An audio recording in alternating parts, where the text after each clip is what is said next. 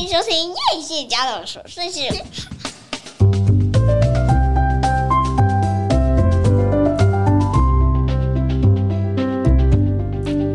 欢迎收听叶谢家的琐碎事，我是菲勒米娜，我是夸米。你你现在是机器老人吧？你那个声音不是，我就稍微整个舌。你卷舌卷的真差呀！今天呢，又是礼拜五，我们今天要跟大家分享很多。呃，好玩的事情，当然，但是呢，也有一些，嗯，最近好像还蛮严重的一些新闻。但最近大家有在看新闻吗？大家知道最近这个大旱之期呀，八月，结果其实完全没有台风，哎，又来了。我记得去年也是这样哈，就是七八月过了，然后一个台风都没来。不仅我们没来，附近国家也没有。但是。呃，台风没来，在结果在我们在高雄的那段期间，有一个非常大的那个非常严重的那个暴雨下在了首尔，整个首尔淹掉，非常可怕，而且死死了一些人。就是这个极端气候造成的整个整个状况，其实看起来真的是很可怕，很不乐观。你有看到那个中国的中国，因为因为也是大旱。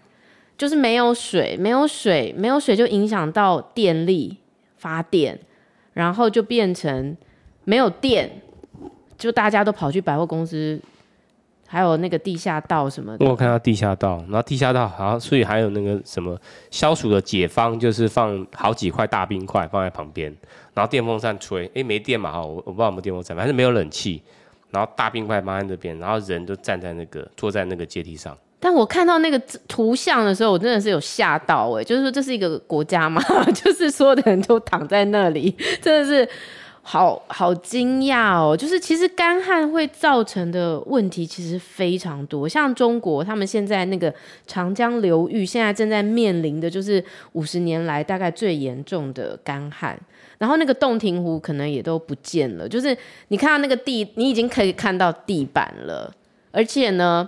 因为它那些鱼呀、什么水温又太高，然后鱼就会卡在某些地方下不去，就死掉。那死掉，它也会影响它整个那个湖泊的生态环境。而且呢，现在发生的不只是中国，像欧洲，欧洲大概有六成以上的地方现在都是在大旱。而且，你有听过饥饿之时吗？就是说。这个其实是在欧洲，这个易北河跟这个莱茵河的交界那边，然后它是很久很久很久以前的古迹。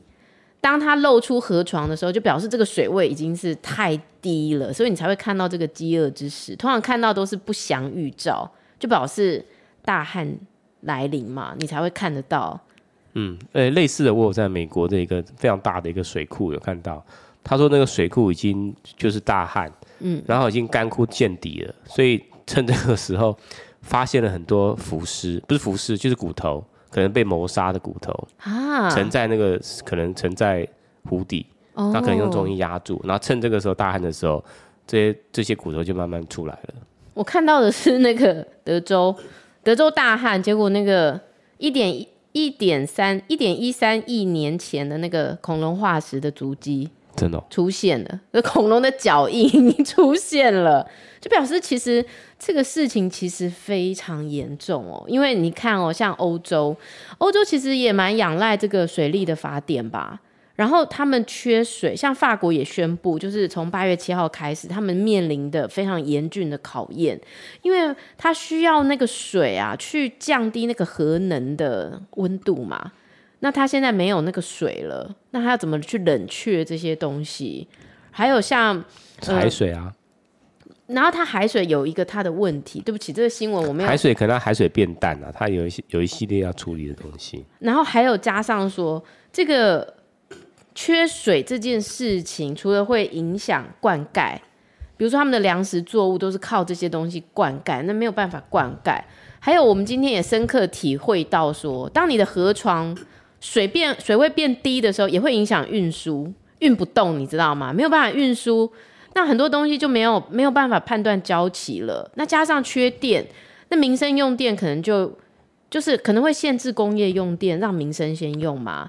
那你限制工业用电，表示就没有生产交期。就是我我大概知道说为什么那个 那个什么水的温度会影响鱼。像我们比如如果我们今天是在一个池塘或者是在哪里、嗯、湖泊，然后它那个如果湖泊很深的话，比较深的那那那一层它是比较偏冷的。嗯嗯嗯嗯。然后越往上就会偏越来越暖，越来越暖。然后接近湖面的时候，它基本上算是太温暖了。哦，所以当你干枯的时候，你这个湖的或者是池塘深度不够的时候。它就整条，它就是是暖的，整段都是暖的，从上到下，所以我觉得就是这样会影影响鱼类的一些繁殖或者是生态。所以就变成你知道，我觉得现在这种大旱的状况啊，其实不是像我们表面上看到说，好像只是干旱，它会造成的那个问题其实是非常多。可能未来啦，可能下半年可能要面临通货膨胀，然后没有东西不够啊，没有办法生产，没有办法运输。像我妈之前啊，在订一个冰箱，她觉 得她缺冰箱很久了，就他那个冰箱啊，过了好久好久好久都没有办法从海上运来，就这是以前很难想象的事情，就是以前运输是非常快速的，然后因为 COVID 才刚感觉好像走了一波，可是现在要面临的又是更严峻的。为什么塞港啊？为什么现在还塞港？啊，对不起，之前塞港是因为演习啦，中共演习，嗯、所以造成我们的货物进不来。嗯、但我我现在要说的是说，当你的水位变低的时候，你的运输也会出问题。那我好，所以大家这个要注意一下，这个气候变迁、大旱状况，像我们前昨天下了一个超级大的雨啊，其实还真的是雨后甘霖哎的。对，我还以为你要说雨后春笋，不是，对不起，就好久没有下雨，很热，超热。对，然后突然间来了一场雨之后，哇，早上六点起来，那风之凉的。对对对。对，所以我觉得我们真的对这个这个地球可能伤害太大了。对啊，我觉得不知道人类什么时候会开始觉悟。我觉得大家都没有觉悟。嗯，你知道我怎么看？我怎么判断？怎么判断？你去外面买东西的时候，你还是拼命给他拿。人家说那个塑胶袋，你也没有说不要啊。我有啊，我都就是要塑胶袋啊。没有，我都还是会带环保袋。就是我觉得尽可能的做，但是你不可能真的说一个完全不环保的人，然后做到百分之百环保。就拿那个，就拿手摇饮来讲好了。现在已经不拿吸管的，请举手。你还是拿吸管回来，我们都说会插海龟了。对啊，对啊，对所以我就说我还没有觉醒嘛。但我们家明明都有那个环保吸管可以用，可是就觉得麻烦。我觉得，我觉得那个政府直接推行了，就是说外带要买一个袋子五十块。我看你买得下手吧，五十块。对，我觉得就是大家尽可能。所以你下次就会说好，我记得我一定会带了，因为一个五十块。对啊，是好，所以我觉得我好像很很少面临这种。感觉好像有点危机的地球生态耶，可是我觉得我们越来越面临越来越多这样的状态，而且我我现在有点想要预言，就是说你知道去年人家一直在说什么去年冬天会很冷，其实没有，但我觉得今年冬天会很冷，你知道为什么吗？你去年跟前年都这样预言都是错的，我没有，去年没有说冬冬，我觉得去年没有不会很冷，但为什么我会说今年冬天我觉得会很冷？你知道为什么吗？这个是孟庭苇的歌。烦了，因为我觉得今年夏天太热了，然后我觉得它那个极端气候好像就会像我们以前有一次遇到三月下冰雹，大家要小心，很可怕。就是如果你现在正在装修房子，那暖气先装起来好了，不然的话，到时候可能真的，我觉得可能会遇到很冷的天气。对啊，我其实我说就是说说偏了一点，我觉得真的是太热了，热到我觉得可能到我们下一个子孙的时候，这个地球已经不能住人了。嗯，是，所以我预言，我极有可能，我在我在我死掉之后，我的下一世可能是在别的星球生活。哦，这有可能，这非常有可能，因为地球可能真的不适宜人居了。但你知道，即便是这么热，我觉得我还是很习惯，就是晒太阳这件事。我其实每天都出去外面晒太阳啊，就是下午，然后。我觉得大家要习惯热，不要热就动不动就一直开冷气，一直开冷气，因为未来你可能要吹冷气都会很困难。不然你看现在这个停电是造成整个那个重庆那边很严重哦，很很很糟糕的状况。那我们今天去做了一个很有趣的活动，刚才讲缺水，我们现在去做这样的活动，不知道会不会被骂翻？没关系，台湾没缺水。好，台湾其实也是缺水啦，但只是刚好昨天就下了雨，那我们就。在那个开学之前呢，就没想到就是受到朋友的邀约，所以我们就决定要去去呃，我们从来没有参加过这个立奖的行程，然后立桨就 SUP 嘛，我们以前人家找我们去的时候，我们没有去，就我们就今天呢，就没想到就意外的和和一些朋友呢。也是新认识的朋友，就去到了一个真的是非常漂亮的地方，然后来跟大家介绍一下。那呃，立桨其实基本上我觉得应该要找专业的教练，好来带你们。那我们这次找的那个是叫呃森林的森，呼吸的呼，然后溪水的溪。那这个团队其实我也不是很熟悉，我是因为人家带我们就去，然后他也有一些什么。降息哦，西降的活动，他有很多不一样的活动，西降啊，野溪温泉啊，登那个什么爬攀爬呀，攀树啊，他有很多。那其中一个就是 SUP，然后他就带我们到了新店的一个很漂亮的象屿滩。诶，象屿滩是蒙蒙古吗？还是蒙蒙古是蒙蒙古啊？我不知道，我只知道那边是算是什么碧潭那边吗？对，就是在新店那边。然后其实那个路非常小条，小到你。根本不认为那是一条路，但你就给它开进去，就他们会有，就会有一个团队，然后帮你准备好你的桨啊，然后你的你的那那一艘船啊，你的救生衣，好，然后他们就会跟你说你要怎么去做这样的活动。那我觉得在那个过程当中，我觉得有些人会喜欢在海边玩，我觉得海边给我感觉是稍微有一点风险，因为它是开阔的水域嘛，你不知道说。你划出去之后，你会划到哪里？那你回不回得来？因为浪常常会呃打来打去这样。那我们划的那个应该是新店溪吧？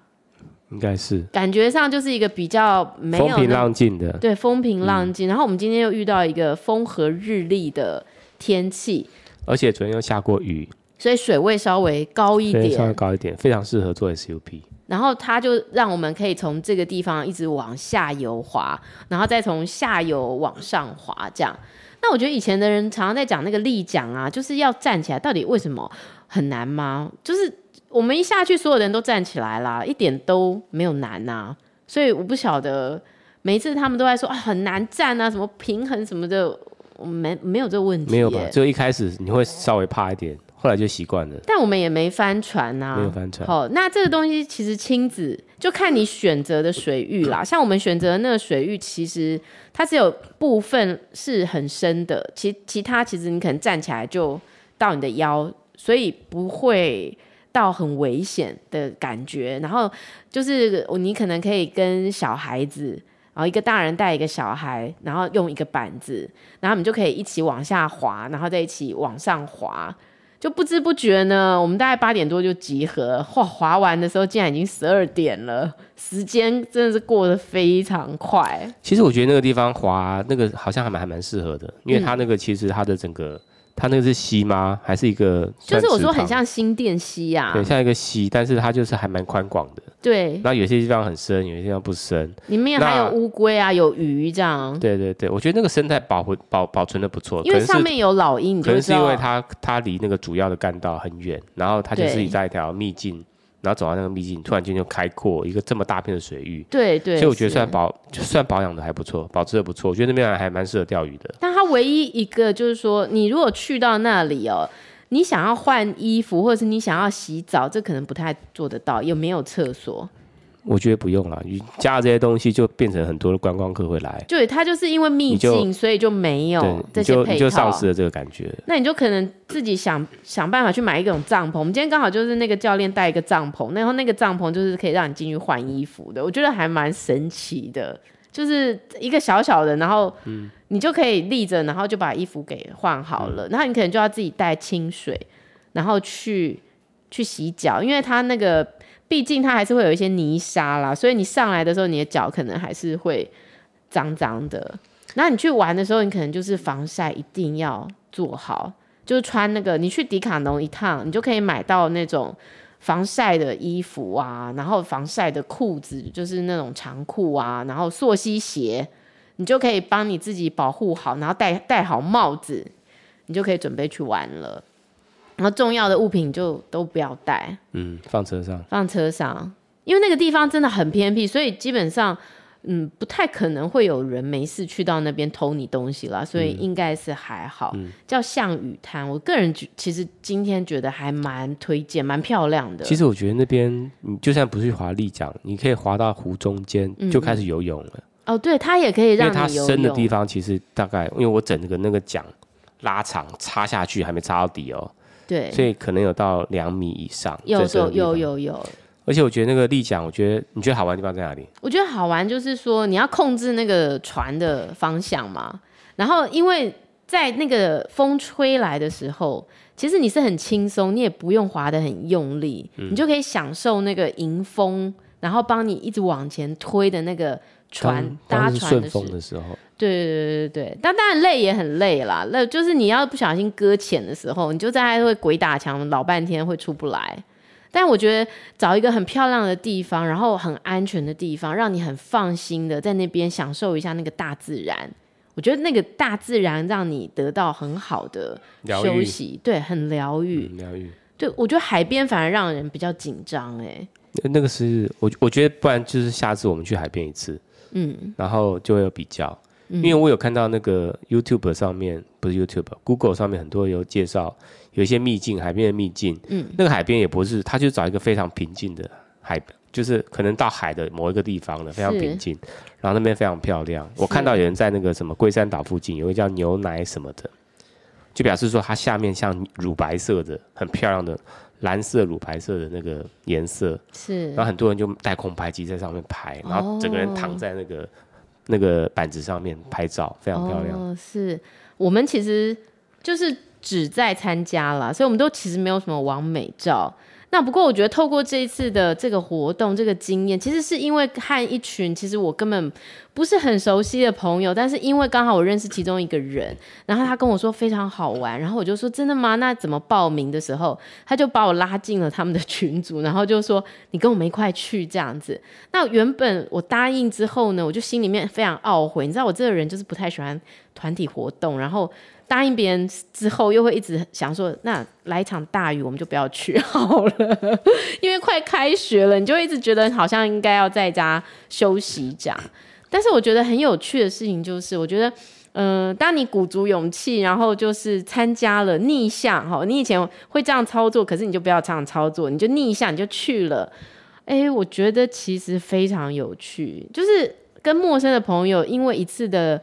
呃，出游可能就这样认识了，然后或者是说，你不觉得你每次出游都这样吗？每次想想到底要不要去，我要去还不要去？对，哦，通常去收获是比较大的。对对对，其实是就是要去之前，有时候真的很烦，就是就会真的很希望有一个，就是有太多顾虑啦，对，顾虑这，顾虑那，顾虑人际，顾虑互动，顾虑什么？我是不会顾虑互动啦，我只是觉得说要开学了，然后呢，我。有点想要在家，不想要，不想要在开学前，然后又发生什么什么什么状况这样。好，那不过我觉得就逆向之后去了，哎，我觉得很有趣，很有意思，又得到了一个新鲜的体验，所以我觉得很不错。嗯，那我觉得其实我很鼓励大家，就是每当你觉得你走在那个人生交叉口的时候，有时候你就是逆向的去做一个你可能以往不会做的事情。然后，当你的每一个逆向，其实就是你的人生选择。那这些选择就会造成你未来的不一样的收获。那比方说，因为你你这个礼拜去你同事的告别式致致辞嘛，对不对？就你当时被找到要去致辞的时候，你可能心里面觉得说，为什么要找你致辞？有没有？对对对，其实我心里面有个声音是说，其实最适合的不是我吧？那为什么这些不是最适合的人不跳出来自己呢？因为都是你，你感觉你跟他们比较感情嘛？嗯，是。我说我心里面会这样讲，但是人家就是说，那那就因为你是谁谁谁啊，所以因为你怎样怎样怎样啊，那我又不能说不行嘛，对不对？嗯、就是人家都过世了，你还说不要，嗯、这样太奇怪了。嗯、所以我就我就好，我就接下来这样子、嗯。但没想到就是在这个过程去回忆跟这人的相处点点滴滴，然后最后做完这个致辞之后。哎，其实反而得到更最多收获的是你自己。哎，对啊，就是人家觉得，哎，其实你的、你的、你给他的话蛮温暖的。他说很，有人跟我说，我参加过这么多场那个这么多场丧礼，大部分都是心里如意的，很少能感能感受到中间的温度，嗯，人与人之间的温度。是。他，但他说你的这个演，你的这个讲也不是演讲了，致辞，致辞。我的致辞，他就是有感觉到温人，就是人跟人之间的温度，互动的温度。对啊。所以我觉得对我的收获其实蛮大的，因为所有我所有的基本上我认识的同事都在那边。而且这就是一个人际的 feedback，就是很多东西真的是那个价值是没有办法用金钱来衡量的。嗯，他他的这种回馈感，就是给到你心里的那一种肯定你的角色。嗯，那当然，你也在这个写稿子或者是回忆的过程，你也会有一个跟这个人产生的连接。嗯，那这个我觉得这些东西都不是你当时。答应要做这件事情的时候，会想到你会得到的。可是真的做完了这件事情，我觉得那个内心的充实感，完全不是一般的可以比拟的。嗯，所以我觉得其实当我们在就是接受很多挑战的时候，或者是发生很多不一样的变数的时候，我觉得在在做决定的时候，其实有时候真的是要勇敢的去做一个不同以往的决定。那往往我觉得。收获会非常不一样。对啊，那像我儿子今天本来也一直在那边说他不要滑，他不要滑，他要回去，他要回去这样，因为他在小琉球曾经被那个浪打到吓吓坏嘛，所以他就一直坐着，然后就说他要上岸，就幸好我朋友这时候借了我们一把那个水枪。让他稍微有事做，救命水枪，我只能这样讲。救命水枪，以至于他没有吵着要回去。之后没想到又一个因缘际会，因为大家在旁边玩游戏的时候，他就跟他姐两个人一艘船在旁边划着划着，哇，划着划着他就喜欢了。对，那我就觉得，哎，有时候我们没有接触过的东西的时候，你就会一直觉得说你不想、你不要、你不爱。但我都会觉得说，就是去试试嘛。鼓励，我都鼓励我小孩说，就试试看，搞不好试了你就爱了。试了，你就喜欢，那不喜欢没关系，下次不要来就好了。这样，那我就那下次问他们说，下次去海边的 SUP，他就会先说，哎、欸，很危险，很危险。然后去了又又觉得说，嗯，好，蛮好玩的。好，我们这边休息一下，我等下回来跟大家分享。我们上礼拜又去了一个也很有意思的活动——千古渔网的千古。好，我们等一下回来，马上回来。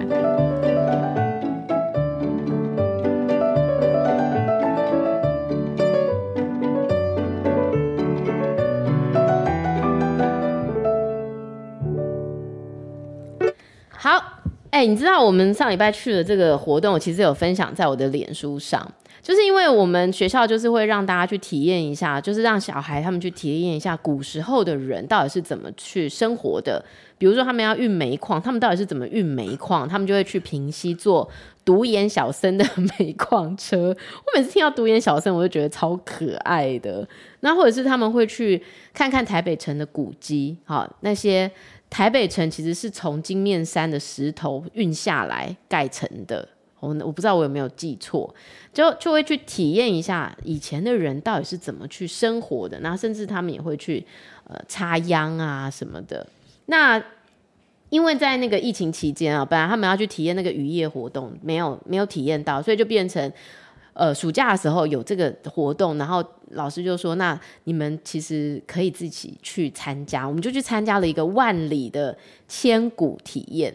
千古的古哈是一个很像一二三四的四下面一个古时候的古，它其实呢就是古时候的人哦，他们是怎么去搭那个渔船出去捕鱼的？那他们捕好鱼之后呢，他们要怎么把这个鱼，呃，怎么样把它那个收上岸？哇跟我们现在现代渔业，但是非常非常不一样。他那个其实想象就是，你就把它想象成是古时候的定制渔网。哦，对对对对对，有点像。对。那反正在那个过程呢，就是也是非常热，你知道吗？就是在那个海边，然后那种万里的海边，然后大大太阳下下午的时候，哇！结果你知道那些阿伯真的好勇猛哦，就这样子四五个就上了一艘船，然后那个船就是。哎，是不是它有那个马达啦？它有马达可以航向很远的地方。可是因为它是一个非常非常简陋的船，所以其实那个浪来的时候，我觉得它应该也会冲很高。哎，就是那个不平稳的程度应该是很大的。那本来呢，那小孩也是就是有点不耐烦，就觉得无聊啊，就是到底是要看什么这样子。然后回来的时候一直在帮忙收那个网啊，收收收，哇，那个收网的也是非常累。但你知道，到了一个东西出现的时候，小孩他们就觉得很，就觉得很厉害。就是他们原本以为会收到一一整艘船的渔获，然后可以让我们每个人都带回家，但没想到只收到一桶，有没有十条啊？有啦，有十条了。可是有没有二十条？但我们我觉得好像应该，因为小鱼也很多，大鱼很少，所以大概我觉得大概有二三十条。但我们去了大概有多少人啊？五六十人吧。嗯、所以小孩就理解到一件事，说：哇塞，那捕鱼也太难了吧！那捕半天，然后去了一整个下午，就一桶鱼，根本都不够分。嗯那这些以前的人到底要怎么维生啊？没有啊，他说他以前，他不是说他以前他阿公、哦、几百斤做的时候，一条鱼一条船可以捕一万斤的鱼。没有啦，几百斤啦，没有一万。没有，他说一万斤哦，我听到是一万斤，了几百斤，所以大概是五千公斤。没有这么多吧？那个，但反正就是以前的渔获量比较多啦，但是现在的渔获量比较少。那它反正是一个体验活动，我觉得也很有趣啦，就是。大家平常可能不会想要去做这样的事情哦，那但是有一个有一个单位好像就叫什么台湾出走还是什么的，嗯、忘记了，还是台湾好行，忘记了，反正他就是会有很多各式各样这样的体验，我觉得蛮不错。我到时候把那个相关资讯放在我们的脸书阑尾。但是拉网的时候还真累，你没有拉嘛？哈？我有拉啊，我有拉，我后来有去拉。你有拉？啊、我一开始拉的时候真的，我第一次拉，我第一次拉这样子，第一趟拉的时候，哇，超拉超大力。就没想到大概后面还要大大概要拉八九趟，努力太早了。就是牵线啊，拉绳啊，对，就真的很辛苦，很累啊，很累。而且他们才几个人呢？我们去了那么多人都拉的这么累了，嗯、他们那时候的人也没这么多啊。嗯、反正是一个非常辛苦的行业。但我觉得孩子们如果有去体验到这样的东西，他才知道说，真的所有的事情都是。得来不易的，对，啊、对不对？那个拉茧，我觉得以前人都没有那种尼龙手套，徒手拉，拉到手都长茧。一定的啊，是不是？后茧，好辛苦，真的很辛苦。再叫你去 SUP 跟千古，你要哪一个？我不会去千古啦，千古就是体验一下。嗯、SUP 我觉得玩过一次 OK 啦。SUP 去海边。哎呦，我在听什么？等一下，有点故意的，是不是？我不是啊，我。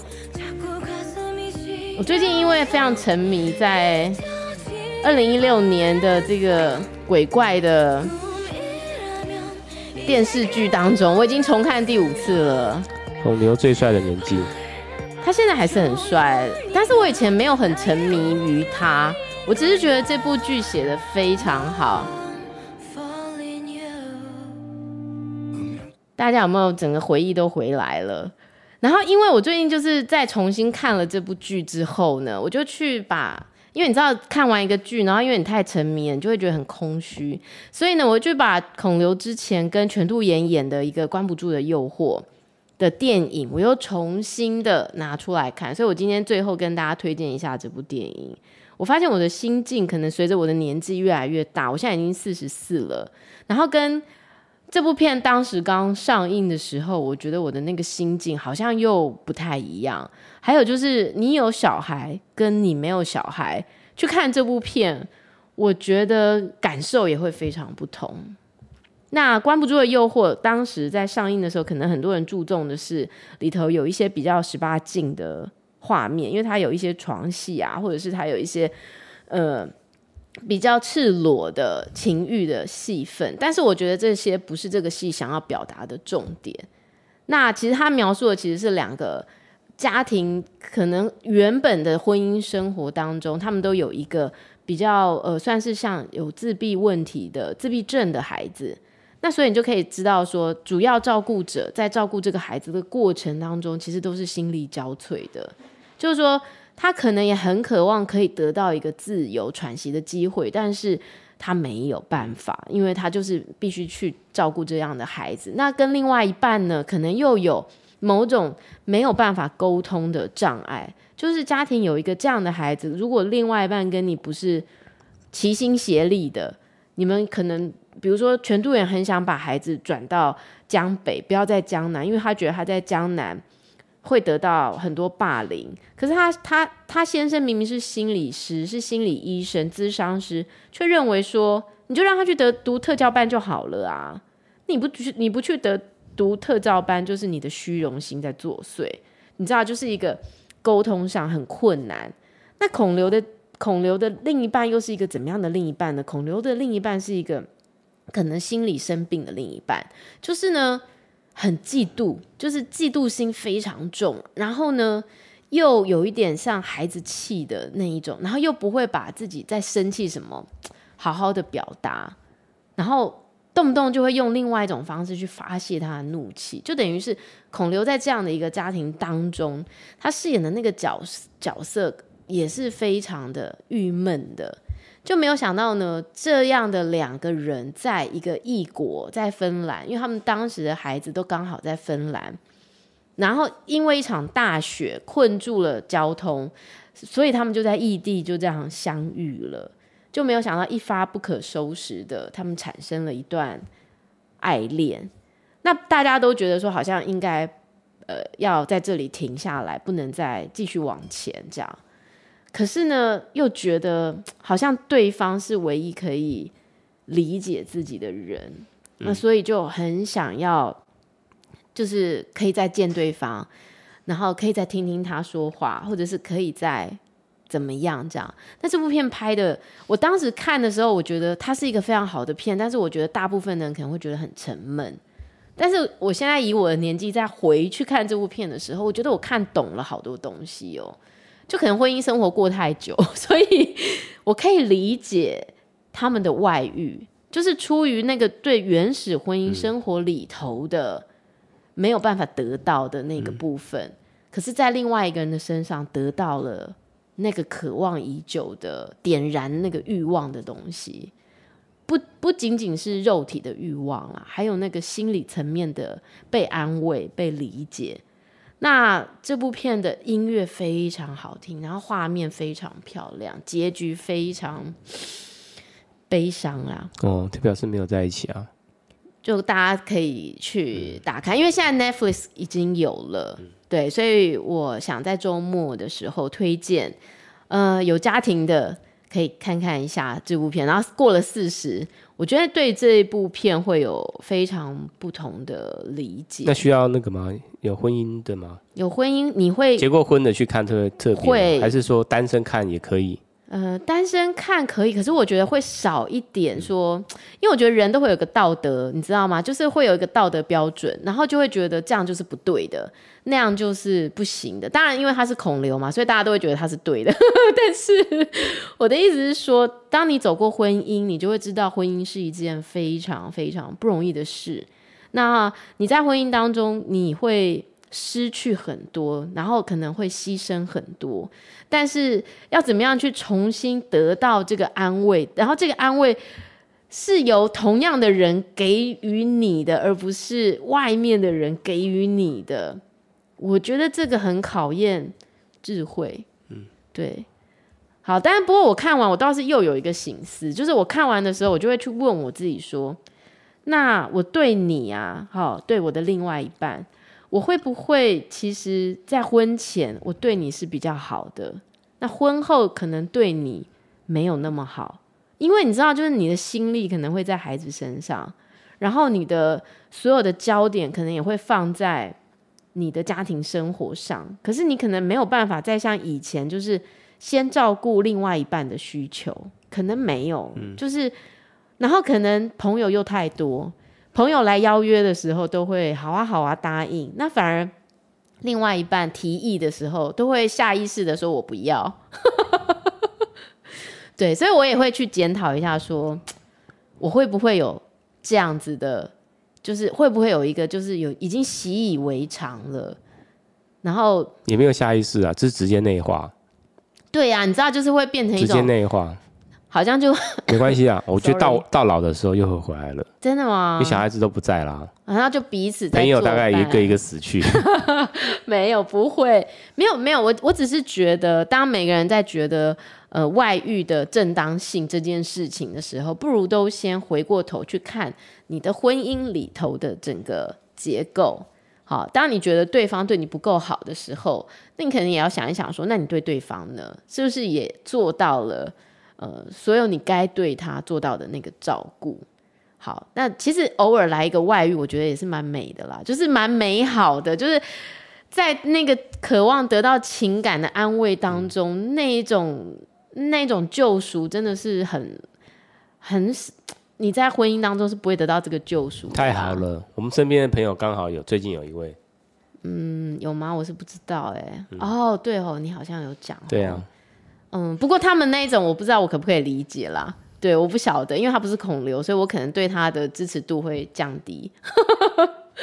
好，然后反正我就是觉得，大家如果有机会的时候，可以看一下这一部《关不住的诱惑》。但是我觉得 Netflix 的鬼怪翻译很差啦。如果要重看的话，我觉得我推荐爱奇艺。大家没得选啊，大家很少去看爱奇艺吧？对，但是因为我觉得 Netflix 不知道是不是因为它是国外的，所以我觉得它买版权啊，它那个翻译翻的之差的。你知道很多很美的句子啊。从那个 Netflix 看出来之后都没有、那个，他应该还是要从韩文翻中文、啊、他该不会是韩文翻英文再翻中文？我不知道，但是真的他的韩文翻的真的很差，反而爱奇艺我又回去对照了一下，我觉得爱奇艺当时有一些翻的比较好，嗯、可是以画质来说，当然 Netflix 是、嗯、是最好的。好，那我等一下我要来开一部新的电影《极速首尔》。嗯，好，好。那我们今天的节目就到这边，谢谢你收听我的节目，也欢迎你告诉我你有没有去滑 SUP，还有你有没有重看鬼怪，你有重看，拜托你一定要来跟我讨论，不然我快要走不出这个坑了。没关系啊，再回去看《咖啡王子一号店》就可以了。哦，《咖啡王子一号店》哦，好哦。其实我觉得你可以放《咖啡王子一号店》的歌。哦，我有。你可以不用讲剧情，但是你可以放他歌。你喜欢他的哪一首呢？他他就一百零二首。真的假的？不会吧？他哪有一百零二首？是因为是因为我每次都听那一首，所以你以为他只有这一首，是吗？嗯，这首吗？应该是其中之一首。好，那我其实个人也 这也 蛮像前奏，听起来蛮像尤克里里的。祝你生日快乐！什么？每年深秋，我总要说。你别毁了我的歌，并不是，这是咖啡王子一号店的歌。好。谢谢你收听我的节目，我们下次再见，拜拜。